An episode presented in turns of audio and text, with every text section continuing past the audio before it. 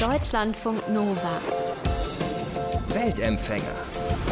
Der Reisepodcast von Deutschlandfunk Nova. In 12 Stunden und 21 Minuten kann man viel machen. Man kann von Köln aus ganz entspannt mit dem Auto in die Bretagne fahren. Man könnte in der Zeit auch locker nach Jamaika fliegen oder man macht halt das, was unsere Weltempfängerin Judith Havers gemacht hat. Man joggt bei 38 Grad und zum Teil Sandsturm 100 Kilometer durch die Sahara. Judith ist Ultraläuferin, lebt in Hamburg und hat Anfang Oktober den Ultra Mirage El Jerid in der tunesischen Sahara gewonnen. Und über diesen Lauf und generell über ihre Verbindung von Laufen und Reisen, darüber habe ich mit Judith gesprochen.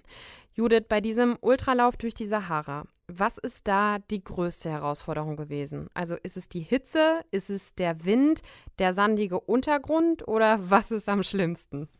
Mm, ich glaube, so die Kombination aus allem macht das so sehr herausfordernd. Ähm, es gibt unterwegs immer mal Sachen, die einem mehr auffallen äh, und die anderen verdrängt man dann wieder. Also ähm, über einen gewissen Zeitraum hatte ich einen extremen Sandsturm, der mir zu schaffen gemacht hat mhm. und mich beschäftigt hat. Ähm, der weiche Sand war natürlich die ganze Zeit da.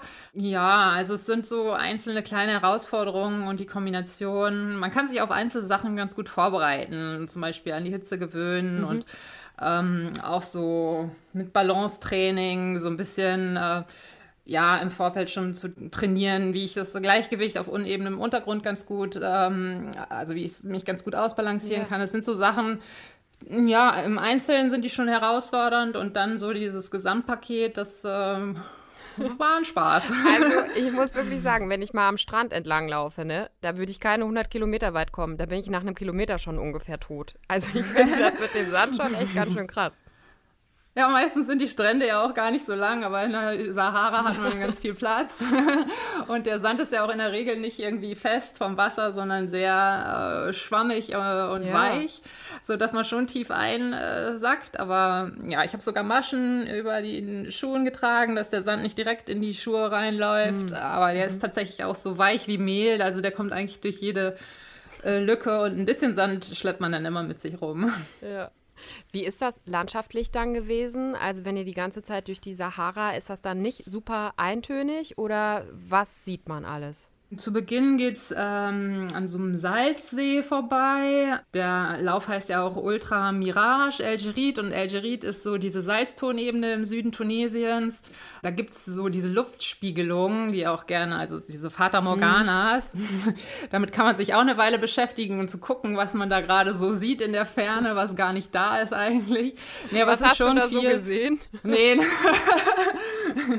nichts Spektakuläres leider.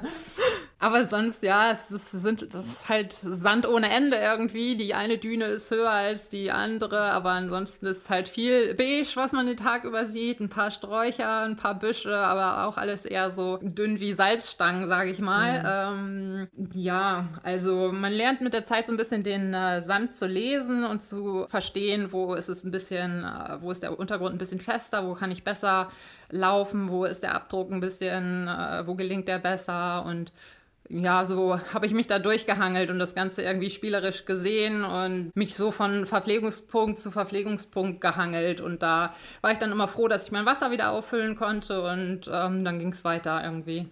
Ich mache, wenn ich ähm, schwimmen gehe und da ist ja auch, also es ist wenig Abwechslung, da denke ich ungefähr immer so eine Dreiviertelstunde über, darüber nach, was ich koche. Also ich denke viel über Essen nach. Damit kann ich mich eine Dreiviertelstunde gut beschäftigen.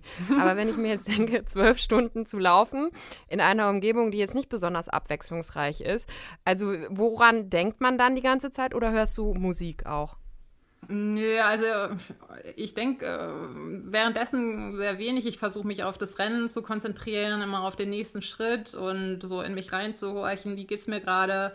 Ja, wie gehe ich gerade um mit dem Gefühl der Erschöpfung, was zu einem bestimmten Zeitpunkt dann immer mal auftritt und hm. nö, groß ablenken. Dadurch, dass die Wüste schon so eine Landschaft ist, die ich nicht tagtäglich erlebe, ist das schon gehe ich eigentlich irgendwie neugierig an die Sache ran und genieße es einfach in okay. so einer Umgebung zu laufen, die ich ist, noch nicht kenne. Ja, ist nicht langweilig dann. Nö, langweilig ist es nicht. Was ist für dich der schönste Moment gewesen ähm, ja, bei dem Lauf oder auf der Strecke? Gab es da was? Ähm, es gab schon einen sehr besonderen Moment, wo ich ähm, auf eine Herde Dromedare gestoßen bin. Das ist mir im letzten Jahr tatsächlich auch schon passiert und ich wusste in diesem Jahr genauso wenig, wie ich mit der Situation umgehe. Weil einerseits hindert es mich dann natürlich irgendwie am Weiterlaufen, wenn so ein paar äh, Trampeltiere mir den Weg versperren. und äh, es kommt ein Gefühl der Ungeduld auf und ich denke, Leute, das ist gerade mein Weg und ich muss da schnell durch. ähm, aber andererseits ja, es ist natürlich was Besonderes und ich kann mich glücklich schätzen, dass ich, dass diese Tiere überhaupt ähm, ihr Zuhause mit mir teilen. Hm. Und so habe ich mich halt äh, dünne gemacht und bin äh, hintenrum an ihnen vorbeigeschlichen, mhm. relativ unbemerkt. Also ich glaube, den Tieren war ich total egal und mhm. Ich war aber dann auch froh, dass ich dran vorbeikam. Aber das war mhm. schon was, was mich dann auch wieder wach gemacht hat an so einem Punkt, wo, ähm, wo es schon schwieriger wurde. Ja bei den Frauen hast du ja gewonnen. Ich glaube, die zweite war irgendwie 50 Minuten hinter dir. Läuft man, also bist du die meiste Zeit allein gelaufen oder läuft man dann auch manchmal mit Leuten zusammen? Sowohl als auch. Also ich bin, de, der Start war dieses Jahr zeitversetzt. Wir durften nicht alle in der großen Masse starten, sondern hatten mhm. zugewiesene Zeitslots. Und ich bin gestartet, als schon der Großteil des Feldes irgendwie unterwegs war. Also ich bin irgendwie 40 Minuten nach den ersten Läufern gestartet. So war das Feld äh, schon die ganze Zeit recht entzerrt, ja. was jetzt natürlich auch äh, Corona-bedingt so geplant war. Ja. Und ich war in einem Startblock mit der Vorjahressiegerin, mit der ich auch eine ganze Weile zusammengelaufen bin. Und wir haben uns dann auch unterhalten und auch die, ähm, die in diesem Jahr dann Zweite geworden ist, die habe ich auf der Strecke immer mal wieder getroffen. Und mhm. es ist so ein, mal ist die eine vorne, mal ist die andere vorne. Also so richtig Ruhe hatte ich eigentlich nie, dass ich dachte, boah, der Sieg ist mir sicher. Äh, es ist alles ganz entspannt hier. Also es war schon bang bis zum Schluss. Mhm. Und ich habe dann auch immer, ich denke, die sitzt mir im Nacken, obwohl sie dann tatsächlich ja fast eine Stunde hinter mir war. Aber ich glaube, ich brauche das auch so ein bisschen, diesen Druck, dass ich denke, oh Gott, äh, das kann mir hier alles nur streitig gemacht werden. Also man trifft immer mal wieder Leute, unterhält sich kurz, äh, läuft äh, eine gewisse Zeit ein Tempo und dann macht aber doch jeder so sein Ding. Worauf freut man sich nach so einem Ultralauf am meisten? Erstmal auf die warme Dusche. Auch äh, so, nach der Wüste? ja, ja, ja, Also äh, ich war wirklich paniert durch den Sandsturm äh, und den weichen Sand, der eigentlich überall sitzt, dann vermischt mit der Salzkruste, bedingt durch den Schweiß. Mhm. War das schon irgendwie so eine eklige Panade, die ich ganz gerne loswerden wollte. Mhm, verständlich. es tut dann halt auch einfach gut, äh, unterm warmen Wasser zu stehen und zu wissen, ich muss jetzt erstmal eine Weile nicht laufen, das ist alles gut gegangen. ähm, und du ja, hast gewonnen. Und, dann, und ich habe gewonnen, das war natürlich ganz schön cool. Mhm. Ja, und dann bin ich eigentlich ins Bett, obwohl ich tierisch Hunger hatte. Also so richtig auf was Sipschiges, Warmes, Salziges, aber ich konnte, hatte keine Lust, noch einen Meter zum Restaurant zu gehen. Mhm. Wobei in diesem Jahr habe ich es tatsächlich gemacht. Im letzten Jahr bin ich einfach liegen geblieben auf meinem Bett. Aber in diesem Jahr habe ich noch ordentlich reingehauen. Ja. Also, und danach schmeckt auch irgendwie alles. Also, es blieb nichts unberührt am Buffet. Der Lauf hat ja Anfang Oktober stattgefunden, zwar mitten in der Corona-Pandemie. Tunesien war zu dem Zeitpunkt jetzt noch kein Risikogebiet aus deutscher Sicht jetzt schon. Wie sehr haben die Corona-Regeln ja den, den Lauf dieses Jahr beeinflusst? Ähm, es war eine ganz andere Stimmung als im letzten Jahr. Äh, natürlich gab es die Vorsorgemaßnahmen. Also wir haben alle einen negativen Corona-Test vorlegen müssen, schon äh, zur Einreise.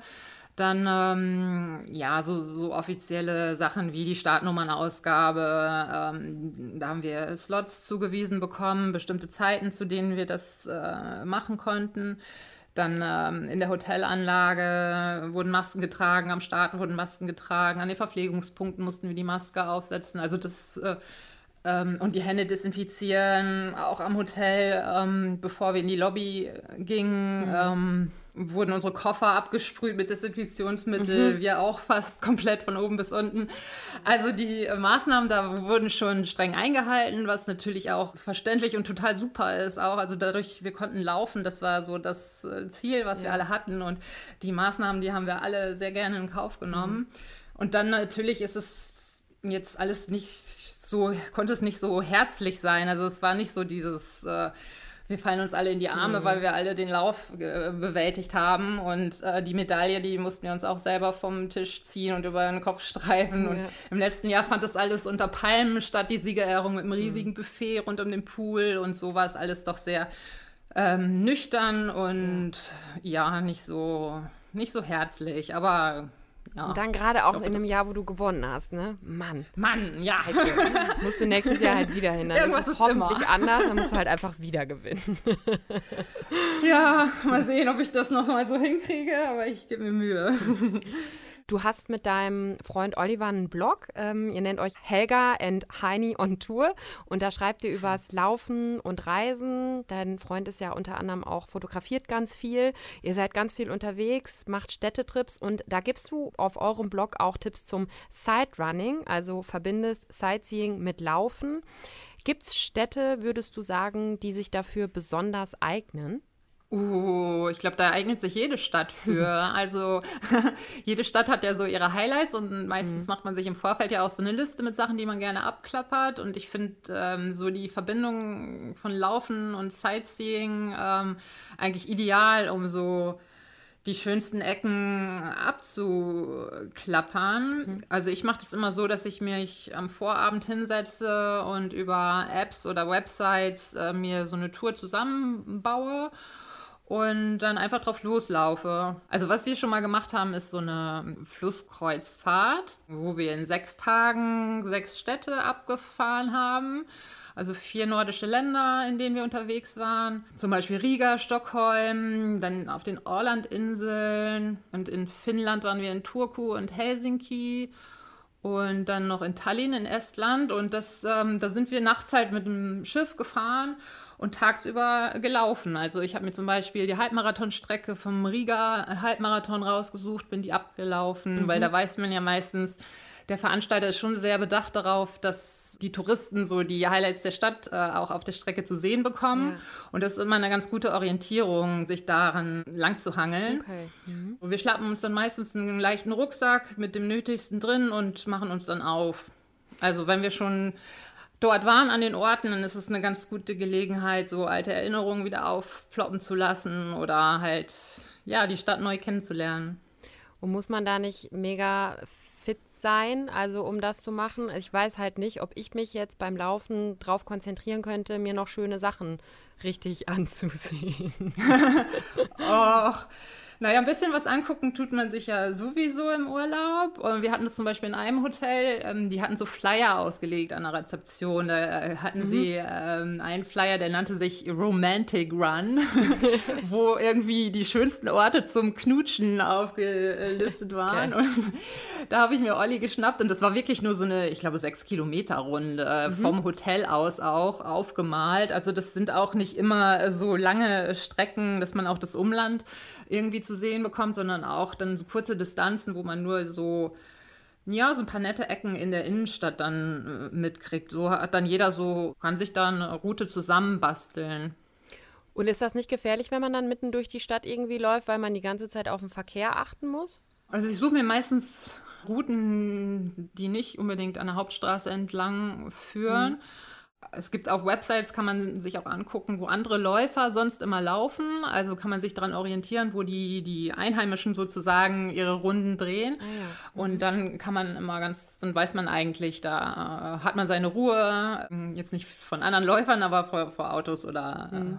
äh, ja, dass es da ganz nett ist dann. Das heißt, es erfordert einfach so ein bisschen Planung. Also, dass man sich ja abends hinsetzt oder vorher und guckt, okay, welche Strecke könnte ich ähm, laufen, welche Sachen kann ich mir dann angucken und daran hangelt man sich dann so ein bisschen entlang.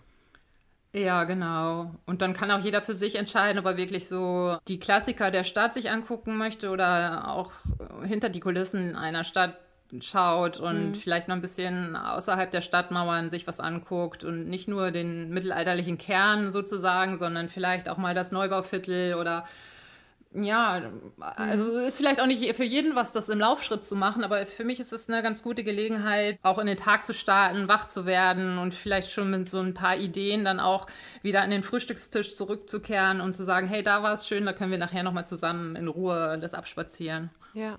Ja, und es ist natürlich auch für Städte oder für Trips ganz gut, wo man jetzt nicht so ewig viel Zeit hat, ne? Also, dass man, ja, wenn man irgendwie läuft, kann man natürlich auch in kürzerer Zeit mehr irgendwie abchecken. Ja, das stimmt. Für mich ist das so die perfekte Kombi. Mhm. Es ist ja jetzt auch so, dass sich durch Corona, also ich meine, manche Reisen gehen ja schon noch, aber es ist natürlich eingeschränkt. Und da suchen sich ja viele LäuferInnen jetzt auch Alternativen, für die man eben nicht so viel oder weit reisen muss.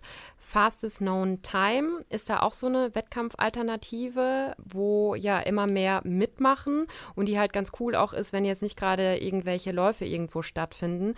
Du machst da auch mit. Ich hatte davon noch nie gehört vorher. Kannst du mal erklären, was das genau ist? Das ist so eine Disziplin, die in erster Linie im Trailrunning gelebt wird, also alles, was so abseits der Straße ist. Mhm. Und die Idee ist, ich glaube, in den 90er Jahren schon entstanden. Zwei Amerikaner haben diese Website angelegt und mit der Intention, den Leuten die Möglichkeit zu geben, bestimmte Strecken abzulaufen und ihren Rekord quasi öffentlich zu machen. Und Fastest Known Time ist so eine Plattform, ja, ursprünglich entstand die auf den US-amerikanischen Fernwanderwegen, mhm. also im Pacific Crest Trail beispielsweise, wo dann über mehrere Tage die Strecke abgelaufen wurde und man konnte das dann da eintragen. Und alle anderen konnten sich dadurch halt in, oder lassen sich davon inspirieren mhm. und versuchen, diesen Rekord zu brechen. Und so kamen immer mehr Strecken hinzu. Und ja, das ist so ein, so ein freundlicher Wettkampf ist daraus entstanden, ähm, was jetzt gerade auch dadurch, dass in diesem Jahr für uns Läufer viele äh, Veranstaltungen storniert wurden, mhm. ähm, bietet das so die Gelegenheit, sich trotzdem gegeneinander zu messen oder auch sich selbst irgendwie auszutesten wie, wie schnell brauche ich für eine bestimmte Strecke, auch ohne Startnummer und ohne Startschuss, mhm. sondern einfach für mich, äh, ich und mein kleiner Rucksack, wir laufen los und gucken mal, wie schnell wir sind auf dieser äh, Distanz. Und es geht da in erster Linie um längere Strecken, auch Strecken von allgemeinem Interesse, also nicht so die Hausrunde, ich bin die schnellste von hier bis zum Supermarkt oder so, sondern wirklich ja, so tatsächlich so Fernwanderwege oder Seenumrundungen, äh, sowas was andere vielleicht auch nachlaufen wollen. Welche Rekorde hast du schon aufgestellt? Ich bin äh, zum Beispiel den Grünen Ring hier um Hamburg abgelaufen. Das ist so eine 100 Kilometer Runde, die ähm, viele grüne Ecken der Stadt so verbindet. Die geht einmal in so einem Zirkel quasi rund um Hamburg rum. Mhm. Das war so eine 100 Kilometer Runde. Jetzt gestern bin ich in Schleswig-Holstein eine Strecke abgelaufen, die nennt sich Holsteinischer Schweizweg. Mhm. Das war so eine ähm, 54 Kilometer Strecke von Plön nach Eutin. Und so mein Highlight dieses Jahr war eigentlich der Heidschnuckenweg. Das ist eine 222 Kilometer, ja, so ein Fernwanderweg durch die Heidelandschaften hier bei uns im Norden, von Celle nach Hamburg. Und das war so mein Projekt diesen Sommer. Da habe ich mir ein Wochenende Zeit genommen und bin einfach mal drauf losgelaufen. 222 Kilometer?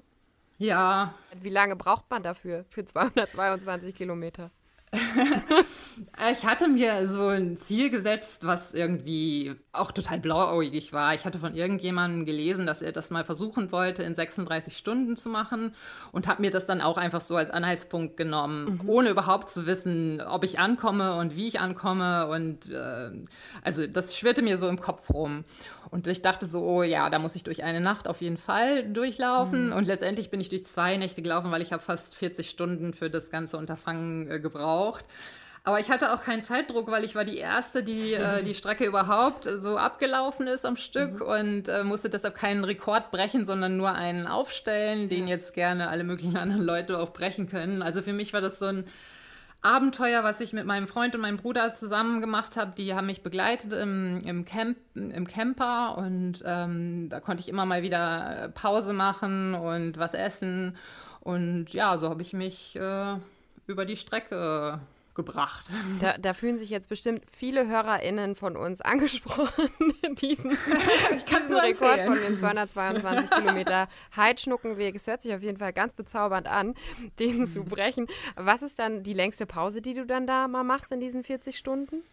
Ich habe viele Learnings gezogen aus äh, dieser Strecke und mhm. äh, ein Learning ist, dass ich mich wirklich mal hinlegen sollte und ordentlich schlafen, zumindest so eine Stunde. Mhm. Ich bin schon ziemlich übermüdet eigentlich an den Start gegangen, weil ich so aufgeregt ich hatte eigentlich nicht das Gefühl, dass ich so aufgeregt war, aber äh, es war dann tatsächlich wohl so, auch das Adrenalin, was im Vorfeld schon ja. da war, was also ich bin mit wenig Schlaf schon gestartet und habe dann mir die Verpflegungspunkte auch relativ kleinteilig gesetzt, so alle 10, 15 Kilometer, was natürlich dazu verleitet, zwischendurch dann auch immer mal Pause zu mhm. machen, mhm. wenn man die Jungs trifft.